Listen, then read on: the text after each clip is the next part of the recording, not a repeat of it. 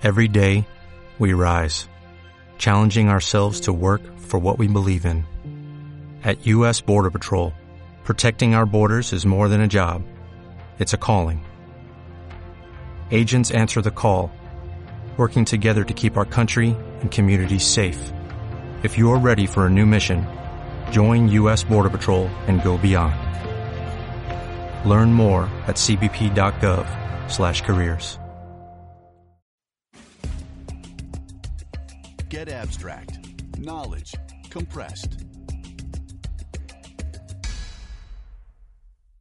La noción de que el éxito depende de la calidad del liderazgo no es precisamente novedosa. Por ello, las compañías gastan millones para conseguir a ese director ejecutivo con el toque del rey Midas. Sin embargo, el dinero por sí solo no es la respuesta. Las compañías siempre necesitan más liderazgo. En el libro Cómo desarrollar líderes, mediante una prosa elegante y reflexiva, apoyada en anécdotas y citas adecuadas, el autor John Adair establece siete principios claves del desarrollo del liderazgo. Get Abstract recomienda esta lectura a directores ejecutivos, gerentes de recursos humanos y líderes de equipos empresariales. El primer principio del desarrollo del liderazgo es el de la capacitación para el liderazgo. Todas las compañías tienen tres niveles importantes de liderazgo. El nivel de equipo, el nivel operativo y el nivel estratégico. El nivel de equipo es el mejor lugar para iniciar un programa de desarrollo de liderazgo, pues es el terreno fértil de donde surgirán los futuros gerentes de nivel medio y alto. Nunca asigne a nadie para ser líder de un grupo antes de que haya tenido la preparación y la capacitación adecuadas. Es un principio importante del desarrollo del liderazgo. El segundo principio es la selección. Para crear un buen programa de desarrollo de liderazgo, seleccione participantes que, de alguna manera, ya sean líderes. Busque patrones de conducta que indiquen una predisposición al liderazgo a medida que los líderes ascienden los peldaños en el escalafón de la responsabilidad, ciertos atributos cobran mayor importancia. Busque habilidades de liderazgo y trabajo en equipo, toma de decisiones y comunicación. Alguien que demuestra la habilidad de asumir un papel de liderazgo general y habilidades mentales de comunicación y de administración del tiempo es un buen candidato para capacitación.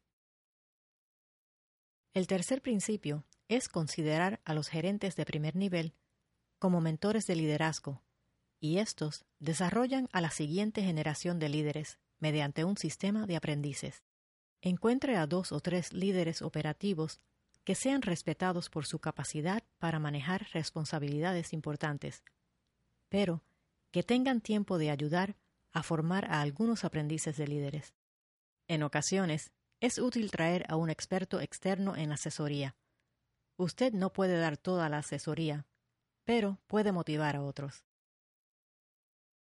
El cuarto principio dice que hay que aprovechar las oportunidades para liderar. Mantener a los líderes potenciales bajo las alas del mentor durante demasiado tiempo puede inhibir su desarrollo. Llegará el día en el que tenga que darle a un aprendiz de líder la oportunidad de liderar pues durante el programa de aprendices se prepara el terreno fértil para su crecimiento. Los nuevos líderes deben afrontar los obstáculos y retos que formaron a sus predecesores. En este sentido, las revisiones anuales que se enfocan en el desarrollo profesional son importantes. Pueden revelar que un candidato joven y prometedor está listo para asumir un papel de mayor liderazgo. El quinto principio es el de la educación para el liderazgo.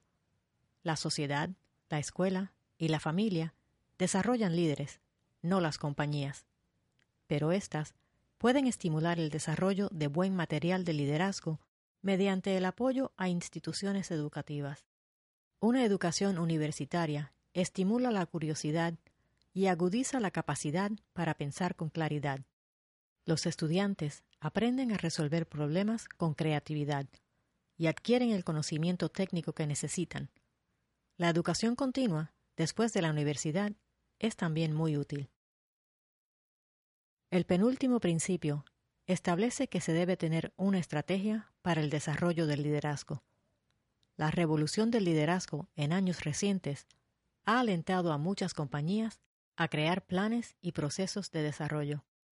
El director ejecutivo debe revisar personalmente esos planes y verificar algunos puntos en particular, como la claridad del plan sobre los aspectos a desarrollar en los nuevos líderes, la eficacia y la rentabilidad del plan, y los métodos que se utilizarán para medir su éxito o progreso. Considere con cuidado si su estructura organizacional brinda máxima flexibilidad a los líderes prometedores. Darles responsabilidades ayuda a desarrollar sus habilidades de liderazgo y muestra que usted también espera que ellos den a sus líderes de equipos la libertad de tomar decisiones. Convertirse en la mejor compañía de su industria atraerá a líderes potenciales. Los líderes se sienten naturalmente atraídos a las mejores compañías. Y, finalmente, el séptimo principio es sobre la importancia del director ejecutivo. Las compañías solo desarrollan nuevos líderes cuando sus directores ejecutivos apoyan plenamente la iniciativa. El director ejecutivo debe hacerse cargo de los aspectos estratégicos del proceso de desarrollo del liderazgo. Aunque pocos aprecian la importancia de su apoyo y liderazgo personales en el desarrollo de nuevos líderes. El director ejecutivo es responsable de la sucesión del liderazgo de su compañía. Para ser catalizador de liderazgo en su empresa, tome estas medidas. Sirva de ejemplo. Sea mentor de su equipo ejecutivo. Minimice el argot y la terminología de asesor. Y vaya a lo fundamental para alentar a la gente a avanzar y convertirse en líder. Participe en eventos de liderazgo corporativo y transmita su pleno apoyo a la misión estratégica de desarrollar nuevos líderes. Para más resúmenes acerca de este y otros temas, visite getabstract.com.